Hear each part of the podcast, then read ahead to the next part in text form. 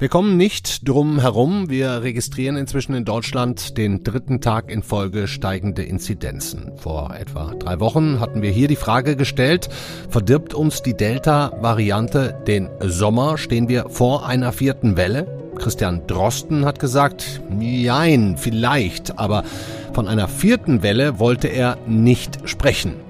Das ist auch eine der anderen großen Herausforderungen bei der Einschätzung der Gesamtsituation dass wir einfach diesen Zusammenhang zwischen Fallmeldung und Krankheitsschwere mehr und mehr verlieren.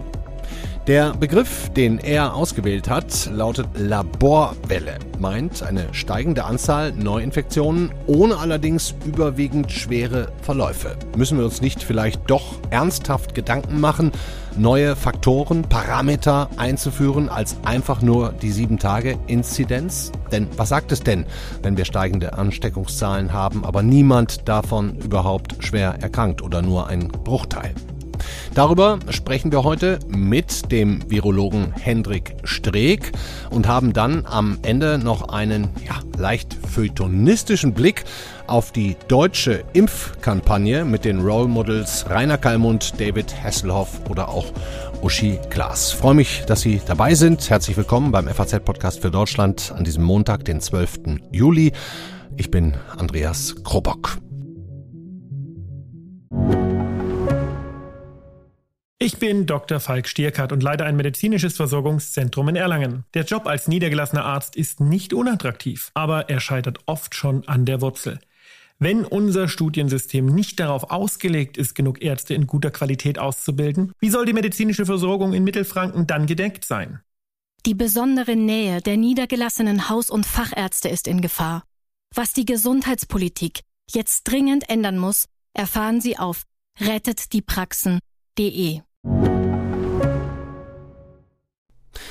Legen wir direkt los, denn ich habe aktuell echt viele Fragen, kann mir vorstellen, Sie, die gerade zuhören, auch. Deswegen freue ich mich, dass wir heute einen Virologen an Bord haben, der, der zwar auch manchmal kritisch gesehen wird in der Corona-Zeit, wer wird das nicht, aber auf der anderen Seite muss ich auch sagen, sehr oft sehr richtig lag mit seinen Prognosen. Zum Beispiel, was die Saisonalität von Covid angeht. Er war im Grunde der Einzige, der im Frühjahr gesagt hat, ruhig bleiben Leute, im Frühsommer wird es besser. Freue mich also auf den Bonner Virologen und sage Hallo Hendrik Streeck.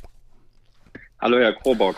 Herr Streeck, die Neuinfektionen gehen jetzt den dritten Tag in Folge wieder hoch. Heute plus 50 Prozent im Vergleich zu vergangenem Montag.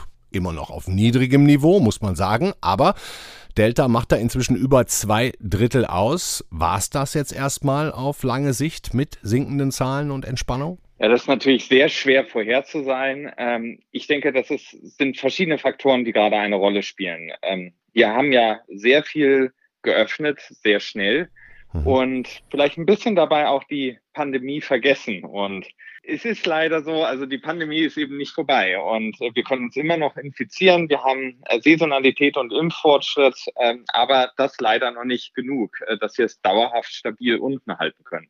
Ähm, Data spielt natürlich auch eine Rolle. Mhm. Ähm, dass wir, weil sie Data hat eine höhere Übertragbarkeit. Aber ich denke, oder wie gesagt, man kann es nicht wirklich vorhersagen, aber ich glaube, es wird sich auf ein bisschen höherem Niveau jetzt wieder einpendeln. Ähm, und ähm, aber wir müssen, können uns jetzt darauf vorbereiten, wie wir im Herbst damit umgehen, weil wir natürlich im Herbst wieder mit einem deutlichen Anstieg rechnen müssen. Hm. Den ersten Anstieg erwarte ich mit der Öffnung der Schulen und dann aber einen richtigen An Anstieg wieder dann im Herbst und Winter. Hm. Die große Frage, ich habe das ganz zu Beginn, das haben Sie jetzt nicht gehört, schon erwähnt, ist ja, ob wir es jetzt überwiegend bei den Neuinfektionen mit nicht so schwerwiegenden Verläufen zu tun haben werden, weil ja eben auch äh, viele geimpft sind. Christian Drosten hat das hier an gleicher Stelle in der Sendung vor zweieinhalb Wochen nicht vierte Welle nennen wollen. Er hat gesagt, wenn überhaupt, dann nenne ich es mal Laborwelle. Ähm, wovon gehen Sie da aus? Also ich äh, denke, durch die ähm, äh, durch die vermehrte Impfung werden wir eine Abkopplung der Anzahl schwerer Erkrankungen von den Meldeinzidenzen beobachten. Mhm. Also die relevanten Größen für, für den Arzt am Ende sind ja, ob die Leute schwer krank sind, oder auch Folgeerkrankungen kriegen oder aber nicht, ob da ein Virus noch im Rachen ist. Und darum haben wir ja auch schon im letzten Jahr darauf hingewiesen, dass wir uns eigentlich von diesen Meldeinzidenzen trennen müssen, sondern die Hospitalisierungsrate ins Zentrum stellen müssen, mhm. vielleicht sogar die Anzahl der Neuaufnahmen auf den Intensivstationen. Das ist was anderes als die ähm, Belegzahlen der Divi, sondern ob wie viele Menschen auf die in der, äh, intensivmedizinischen oder medizinischen Bedarf brauchen. Und da hat ja ähm, äh, Jens Spahn auf Twitter gestern oder vorgestern angekündigt, dass er das auch genauer ähm, in Zukunft erfassen will. Ist, ist das das, was jetzt Hospitalisierungsrate genannt wird, um da die Begriffe mal unter einen äh, Hut zu kriegen? Genau, also und das besagt eigentlich ja nur, wer ähm, von den SARS-CoV-2-Infizierten, also die Covid-19 haben, äh, krankenhausmedizinische Versorgung bedarf. Hm. Das, das heißt aber dann letztlich auch, dass äh, auch Inzidenzen durchaus hochgehen könnten, ohne dass wir uns da große Sorgen machen müssten. Also wäre jetzt auch Ihr Vorschlag, auch wir Medien, die ja jeden Morgen fleißig ja. allesamt ähm, Zahlen vermelden, und zwar Inzidenzen, ähm, auch wir sollten die vermeldeten Parameter dringend ändern? Ich sehe das als entscheidend an, weil wir sehen diese Abkopplung zwischen Meldeinzidenz und der, ja, wie viele Menschen eigentlich wirklich krank werden, sehen wir zum Teil schon in äh, Großbritannien. Wir haben einen deutlichen Anstieg in Großbritannien von den Infektionszahlen. Der uns Angst macht, leichten, wenn wir es beobachten. Ne? Der uns Angst macht. Ja. Genau. Ja, also 30.000 sind ja ungefähr äh, Neuinfektionen pro Tag. Das ist schon ähm, ein deutlicher Anstieg. Ähm, aber ähm, wir sehen nur einen leichten Anstieg in der Hospitalisierungsrate. Also wie viele Menschen äh, krankenhausmedizinische Versorgung brauchen. Das zeigt, die Impfungen wirken dort. Mhm. Und äh, Daher ähm, äh, ist der untere Faktor viel wichtiger im Auge zu behalten, weil wenn ein, jetzt sage ich das mal ganz salopp, ein geimpfter Virus im Rachen trägt oder nicht, ist am Ende für uns nicht mehr so entscheidend. Jetzt haben Sie gerade gesagt, wenn wir auf England schauen, ähm, viele Neuinfektionen sind da nicht gefährlich. Wie ist das denn? Ich bin jetzt zum Beispiel auch doppelt geimpft und habe jetzt auch in meinem Kopfpass stehen, dass ich jetzt theoretisch mich dann überall damit einloggen kann ähm, und so weiter und so fort. Wie hoch ist denn die Wahrscheinlichkeit, dass ich mich mit dieser Delta-Variante trotzdem anstecke? Wir haben erste Daten, also es gibt eine Publikation dazu, die sagt, dass bei einer 20-prozentigen Impfrate die äh, Infektion unter Impf Ungeimpften halbiert wird, mhm. aber trotz allem noch Infektionen ähm, stattfinden können. Mhm. Es bedeutet einfach, der Impfstoff, wenn wir uns darauf besinnen, wo, warum dieser Impfstoff eigentlich entwickelt wurde, mhm. er schützt vor einem schweren Verlauf. Mhm. Aber man kann sich nicht darauf berufen, dass es ja eine Herde jetzt um einen gibt, die geimpft ist und man dadurch das Virus nicht mehr kriegen kann. Aber dennoch nochmal die Frage, ich habe eine Wahrscheinlichkeit, trotz doppelter Impfung, mich immer noch anzustecken. Es wird dann nur nicht mehr so gefährlich.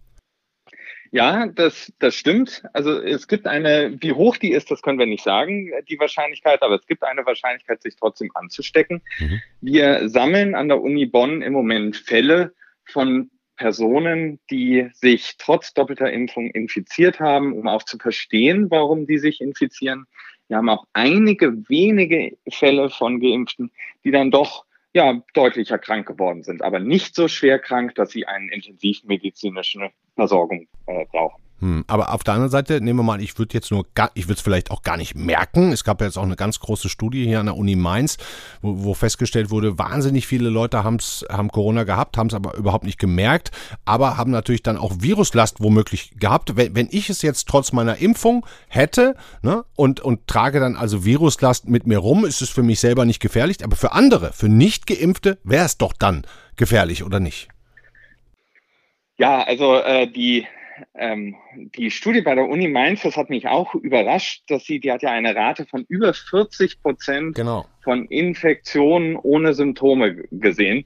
Wir hatten ja damals in Heinsberg nur rund 20 Prozent, also deutlich weniger. Ja. Ähm, aber die, ähm, wir nehmen im Moment schon an, dass ähm, auch asymptomatische Personen oder zumindest auch gelegentlich von Geimpften das Virus weitergegeben werden kann, wenn sie ähm, genügend Virus im Rachen bilden. Hm. Wir haben einen Fall, also man darf, muss immer aufpassen, von einzelnen Fallbeschreibungen dann auf das Große und Ganze zu schließen, aber wir haben in der Tat einen Fall von einem Arzt, der jung und fit ist, äh, der hatte sich infiziert mit Corona, ist selber gar nicht mitgekriegt, aber wir konnten in seinem Rachen ganz hohe Werte von äh, Virus nachweisen und er hat seine Familienmitglieder infiziert.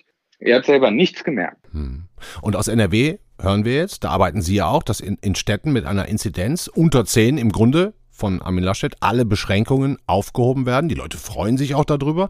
Finde ich auch total nachvollziehbar. Aber wenn man jetzt diese Beispiele auf der anderen Seite nimmt, ne, dass sozusagen auch Geimpfte oder auch Infizierte trotzdem die Nicht-Geimpften anstecken können, macht es dann aus Ihrer Sicht trotzdem Sinn, an diesen Lockerungen und Privilegien für Geimpfte festzuhalten?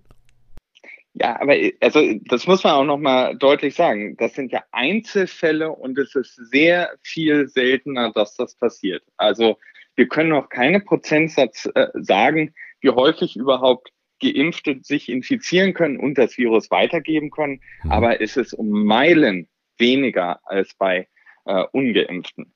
Ähm, in NRW bei den äh, Lockerungen, übrigens, äh, ich war da nicht involviert, weil das gleich geisterte, dass das meine Idee wäre. Ich okay. habe das auch nur aus den Nachrichten äh, gehört.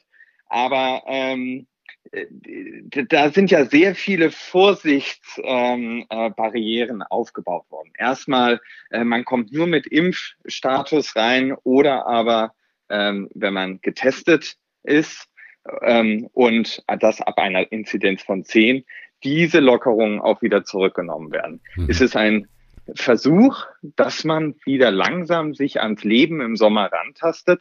Und ich bin überzeugt davon, dass solche Versuche auch nur im Sommer möglich sind im Moment und im Herbst wir da vielleicht wieder vorsichtiger sein müssen. Hm. Apropos Sommer, in vielen Urlaubsländern ne, schießen die Infektionszahlen gerade mit Delta extrem in die Höhe. Spanien zum Beispiel, in den Niederlanden habe ich heute gesehen, sogar verzehnfacht im Wochenvergleich. Bringen wir das Virus dann jetzt alle aus dem Urlaub schön auch mit nach Hause, damit sich hier im Herbst ordentlich ausbreiten kann? Aber die Delta-Variante ist ja schon da. Also ähm, das jetzt irgendwie die Sorge zu haben, man bringt eine andere Variante rein, ist eigentlich sehr gering. Den Vorteil, den übrigens auch nochmal aufs Impfen dabei zu kommen, den wir durch das Impfen im Moment sehen, äh, das ist eine sehr schöne Publikation, die gerade rausgekommen ist, dass sich weltweit die Variantenbildung in den Ländern am schnellsten abnimmt, wo am schnellsten geimpft wurde. Das heißt, je mehr wir weltweit impfen, desto weniger werden wir Varianten in der Zukunft sehen. Und das ist doch echt eine gute Nachricht ähm, und die auch äh, zeigt, dass wir uns aus dieser Pandemie wirklich rausimpfen können. Hm, könnte ich jetzt gegenhalten. Wir hatten letzte Woche eine, eine Sendung von der Kollegin Marie Löwenstein über Mutationen, ähm, äh, zum Beispiel in Afrika. Da gibt es bis auf Südafrika noch kein einziges Land mit einer Impfquote von über drei Prozent. Ne? Also Ja, ja, das, das ist aber, da fehlt, da, da muss der politische Wille da sein, dass wir auch wirklich weltweit genug impfen. Weil wir werden es nur schaffen, diese Pandemie be zu beenden, wenn wir weltweit auch äh, geimpft haben. Hm. Herr Strick, was würden Sie im Moment empfehlen? Was wäre das Beste in der aktuellen Situation? Erstmal den Sommer genießen, trotzdem. Ne, ich höre das so ein bisschen raus, dass Sie sagen, die Lockerungen, die wir machen, sind Testverläufe, die müssten wir auch, müssen wir auch durchziehen. Kann ich jetzt auch persönlich gut nachvollziehen. Möchte ich auch gerne weiter im Biergarten sitzen und auch im Sommer an die Nordsee fahren. Ähm, aber was glauben Sie, was müssen wir denn jetzt tun, damit im Herbst nicht schon wieder der nächste Gong kommt? Ja, also ich denke, es ist äh, wirklich äh, wichtig zu unterscheiden, dass man äh, zwischen Herbst und Winter, ich habe das mal im Sommerreifen und Winterreifen-Modus genannt, ähm, weil im, im, Herbst und Winter werden wir uns wieder wahrscheinlich auch mehr wieder Maske und Hygieneregeln und so weiter gewähren äh, müssen. Ich ähm, sehe es, äh, das habe ich auch öfter gesagt, äh, als sinnvoll an, wirklich auch einen interdisziplinären äh, Pandemierat oder Expertengruppe zu haben, damit man einige der sehr schwierigen Fragen, die auf uns zukommen, Stichwort Schulen offen oder zu, Wechselunterricht, äh, ähm, Hygienemaßnahmen in bestimmten Bereichen, das gemeinsam eruiert und dann Vorschläge macht. Mhm. Ähm, ich denke aber auch, dass man Hygienekonzepte jetzt im Sommer testen muss, um zu sehen, wie gut sie funktionieren und dann vielleicht sogar zertifizieren, damit wir nicht mehr in einen Lockdown äh, reinkommen, sondern dass man mit einem guten Hygienekonzept im Herbst und Winter auch getrost offen halten kann. Wir brauchen Impfkampagnen in meinen Augen, in so, vor allem in sozial schwächeren äh, ähm, Regionen, ja. äh, weil wie schaffen wir das? Stoff ist genug da. Ja, also ich, ich glaube, es muss vor allem niedrig, äh, niedrigschwellig sein. Wir müssen äh, mit einem Impfbus oder ähnliches in äh, solche Orte reinfahren, ähm, zusammen mit ähm, äh, also verschiedensprachigen Ärzten und Pflegern, also die auch ein Vertrauen dort in der Bevölkerung haben, äh, äh, äh für die Impfung werben. Ich glaube, wir müssen mehr Aufklärung betreiben. Ich, eine Impfkampagne ist für mich nicht nur einfach zu sagen, Ärmel hoch, sondern man muss erklären, erklären, was dieser Impfstoff eigentlich ist und warum er einen schützen kann. Hm. Ähm, und am Ende, äh, glaube ich, müssen wir auch noch äh, Testangebote auch niedrigschwellig in diesen Bereichen jetzt ausbauen, eben im Hinblick auf den Herbst und äh, potenziellen anstiegenden Fallzahlen. Hm. Jetzt haben wir von BioNTech gehört, die, die haben mitgeteilt, schon nach einem halben Jahr lässt die Impfwirkung so ein bisschen nach. Da, da müsste dann so ein Booster her, so eine dritte Impfung. Wenn man jetzt all die im Frühjahr geimpften nähme, würde es ja heißen, im Herbst, Winter lässt auch bei denen die Wirkung nach. Ähm, wie stehen Sie dazu? Also BioNTech und Pfizer haben äh, gezeigt, dass eine Boosterimpfung die Immunantworten noch höher bringt und das gegebenenfalls bei einigen Personen hilfreich sein kann. CDC, also Center of Disease Control in den USA und die FDA, die amerikanische EMA, hat äh, auch sehr deutlich bereits gesagt, dass eine Drittimpfung im Moment nicht äh, zur Debatte steht für den, äh, ja, für die allgemeine Bevölkerung, sondern aber, und ich glaube, da sind sich auch viele einig, die, die eine schlechte Immunantwort haben, die, die älter schon sind, ähm, also die ein sehr hohes Risiko haben, sich vielleicht im Herbst und Winter wieder zu infizieren, ähm, dass ähm, für die es sinnvoll ist, äh, gegebenenfalls sinnvoll sein kann, eine dritte Impfung zu haben. Aber das hm. ist nicht etwas, was für äh, jeden Einzelnen äh, im Moment ratsam ist. Es gibt ja Studien sogar, die zeigen, dass die Immunität vielleicht sogar ein Leben lang halten kann. Sie haben es gesagt, Sie haben gerade eine Studie, wo Sie Leute sammeln, die quasi doppelt geimpft sind und trotzdem infiziert wurden. Hört sich auch sehr spannend an. Wann können wir da mit weiteren Ergebnissen rechnen? Oh, bei der Studie weiß ich nicht, äh, wann, wann, wir die herausbringen. Das müsste ich erstmal im Labor nachfragen. Dauern, ja. Aber wir, wir haben jetzt äh, zwei, drei Studien gerade zusammengeschrieben, die wir gerade einreichen werden, weil äh, zum einen haben wir zum Beispiel endlich geschafft, die Kappensitzung mal aufzuarbeiten. Das, das war ist zwar schon länger her, aber es ist äh, trotzdem eine spannende Studie geworden. Dankeschön, Hendrik Streeck. Beste Grüße nach Bonn. Vielen Dank. Es liegt natürlich auf der Hand, wenn man dieser unangenehmen Delta-Variante, wenn ich das mal so sagen darf, beikommen will, dass das Impftempo eher nicht langsamer werden sollte, wie es aber leider seit Tagen passiert, sondern eher schneller ob man das mit Impfprämien erreicht, Menschen also belohnt und bezahlt dafür, dass sie mitmachen, auf dem Weg zu einer Art Herdenschutz, ja, könnte vielleicht klappen und es wäre auszurechnen, was am Ende teurer wird. Impfprämien auszahlen oder, weil die Pandemie einfach nicht vorbeigehen will, dafür die Kosten zu tragen. Reden wir also mal über den Stand heute. Die Impfkampagne, die die Regierung gerade fährt. Und da sehe ich Menschen wie Rainer Kallmund, Ann-Sophie Mutter, Sepp Meyer, Uschi Glas, oder auch David Hasselhoff. Meinen Enkel habe ich seit über einem Jahr nicht im Arm gehabt. Deshalb lasse ich mich impfen. Mit einem kleinen Pieks holen wir uns unser Leben zurück. I, David Hasselhoff, am supposedly a hero because of Baywatch and Knight Rider and the Berlin Wall. But I found freedom with vaccination. Air Oh.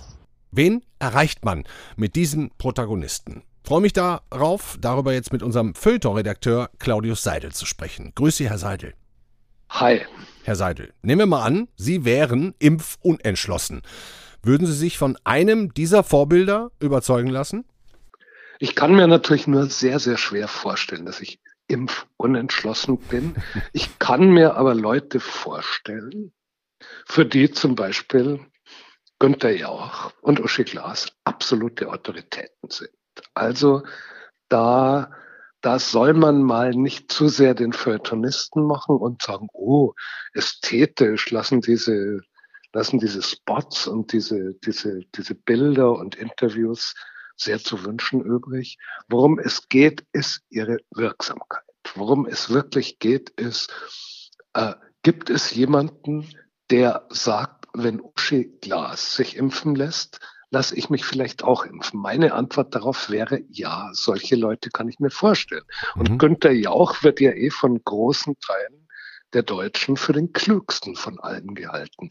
Insofern wäre ich der Letzte, der sich sozusagen über eine gewisse Piefigkeit, eine gewisse ästhetische Anspruchslosigkeit dieser Sachen äh, lustig machen würde. Es ist mir schon klar, dass es natürlich coolere Sachen gibt. Und die sind sicher auch im Recht. Es gibt ja diese tolle französische Variante. Ja. Ein Paar, das schon mal so aussieht, wie man selber auch aussehen möchte. Ja. Sie küssen sich und die Schrift dazu sagt, es gibt erwünschte Nebenwirkungen. Oder es gibt diesen englischsprachigen, ich weiß gar nicht, ob er aus England oder Amerika kommt, einen unwahrscheinlich schönen, lustigen, lebensfrohen Clip eine, eine, irgendwie eine Stranddisco oder so und lauter ältere Herrschaften äh, lassen die Sau raus. Zu, zu glaube ich, ganz guter Musik tanzen sie und machen rum, mhm. machen dann die Tür auf und gehen an den Strand und die dazugehörige Spruch heißt, glaube ich, die Nacht gehört den Geimpften. Das sind natürlich wesentlich coolere Sachen. Mhm. Ich würde aber immer sagen, sozusagen das eine ist nicht unbedingt das Gegenteil des anderen. Ich glaube, man muss beides machen. Mhm. Aber ansonsten kann ich, wie soll ich sagen, so eine, eine gewisse Verzweiflung der Verantwortlichen. Die sehen, das Impftempo sinkt. Es muss aber gleich bleiben, ja. damit wir die sogenannte Herdenimmunität erreichen, kann ich ganz gut verstehen. Und deswegen, deswegen mag ich mich über diese spießigen Spots nicht wirklich lustig na, wir wollen uns ja auch nicht lustig machen. Ich frage mich ja nur tatsächlich, diese, Sie sagen es, spießigen Spots, ich finde, es trifft es ziemlich ganz gut. Ich habe so ein bisschen das Gefühl, ähm, als würden wir da von so einer Art ZDF-Traumschiff-Regisseur ähm, gemeinsam eingeschläfert. Ähm, aber äh, Fakt ist ja, dass das deutsche Bildungsbürgertum in großen Teilen, die Älteren in großen Teilen ähm, geimpft sind. Wir haben noch große Lücken bei den Jüngeren, bei den sozial Schwächeren bei niedrigerem Bildungsstand und auch bei ähm, Migranten. Ne? Und wenn mich nicht alles täuscht, dürfte, weiß nicht, ob Sie das anders sehen, an denen die Kampagne ja quasi glatt vorbeilaufen. Ja, ja, Ihr Verweis aufs ZDF ist insofern ganz gut, als, sagen wir mal, das Traumschiff und diese Kampagne letztlich vermutlich die gleiche Zug Zielgruppe erreichen, nämlich, was weiß ich, die über 80-Jährigen. Und die die sind ganz gut geimpft. Und das umgekehrt, die, die Spots, die bisschen mehr Schwung haben, ein bisschen cooler sind, ein bisschen mehr Sexappeal haben, natürlich, was weiß ich, die 25-Jährigen oder die 20-Jährigen besser erreichen. Da, das stimmt schon. Das ist vermutlich, ähm, das ist vermutlich die, die beste Kritik an, an dieser Kampagne. Aber andererseits, wenn Sie eben vermutlich einigermaßen zu Recht sagen, die äh, Gebildeteren, die in den Städten wohnen und so weiter, die sind zum großen Teil geimpft. Da muss man sagen, naja, an die richtet sich ja Uschi Glas auch nicht. Mhm. An die richtet sich ja, das sind ja vielleicht auch die Leute, die wissen, dass es unter Umständen Leute gibt, die noch klüger sind als Günther Jauch. Also auch insofern würde ich sagen, gar nicht so schlimm alles. Ich nicht, schon. nicht so, nicht so hirnrissig, sozusagen auf diese populären Leute zu bauen. Also ich, ich bin einfach fest überzeugt, man, man, man muss das alles machen. Man muss das alles machen. Man muss die coolen Sachen machen und die spießigen Sachen ja. wenn man viele Leute erreichen will. Und am besten Prämien bezahlen. Da würden wahrscheinlich noch mehr dann auch kommen. Aber da möchte ich mir jetzt keine Puh, Meinung da, drüber das wirft, das wirft natürlich Gerechtigkeitsfragen ja, auf, weil ich habe, äh, ich war froh, ich hätte gezahlt dafür, geimpft zu werden. Ich auch. Und ja. insofern finde ich fände ich es bisschen komisch, wenn jemand ein Elektroauto geschenkt bekommt oder so oder eine Waschmaschine.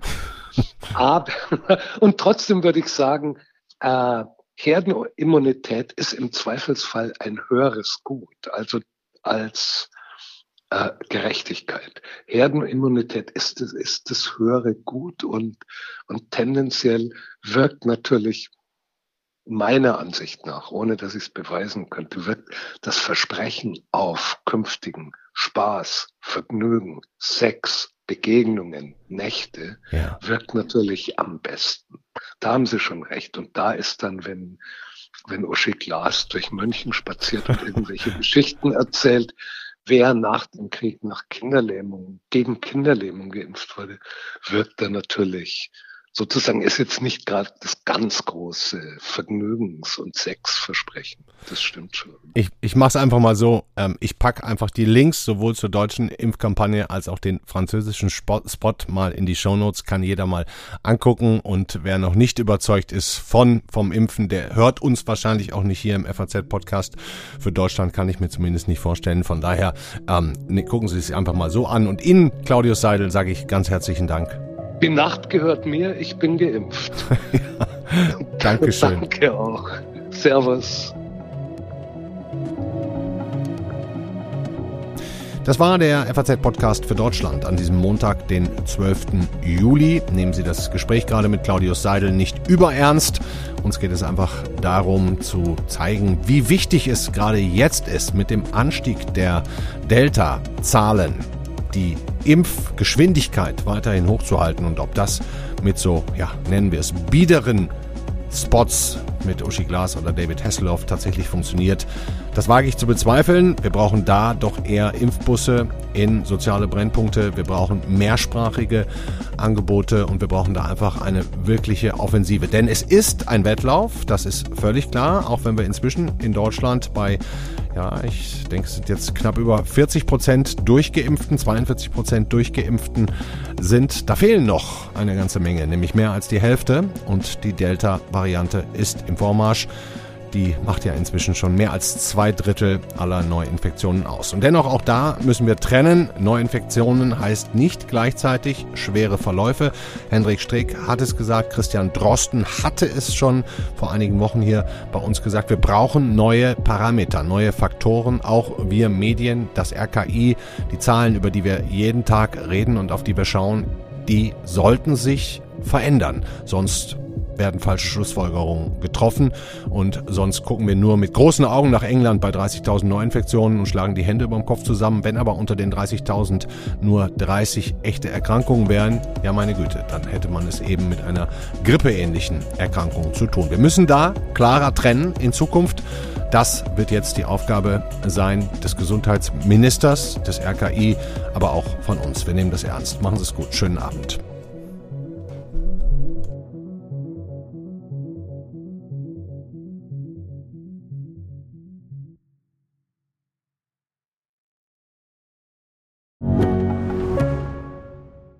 Mein Name ist Dr. Tilman Rümenapf, niedergelassener Kinder- und Jugendarzt hier im Ennepe-Ruhr-Kreis. Die Einführung der Telematik sehe ich durchaus als Chance, aber aktuell fällt das System oft aus und es gibt viel zu wenig technischen Support. Dafür geht eine Menge Zeit drauf, in der ich die Kinder nicht genügend betreuen kann. Das muss sich ändern. Die besondere Nähe der niedergelassenen Haus- und Fachärzte ist in Gefahr. Was die Gesundheitspolitik jetzt dringend ändern muss, erfahren Sie auf rettetdiepraxen.de.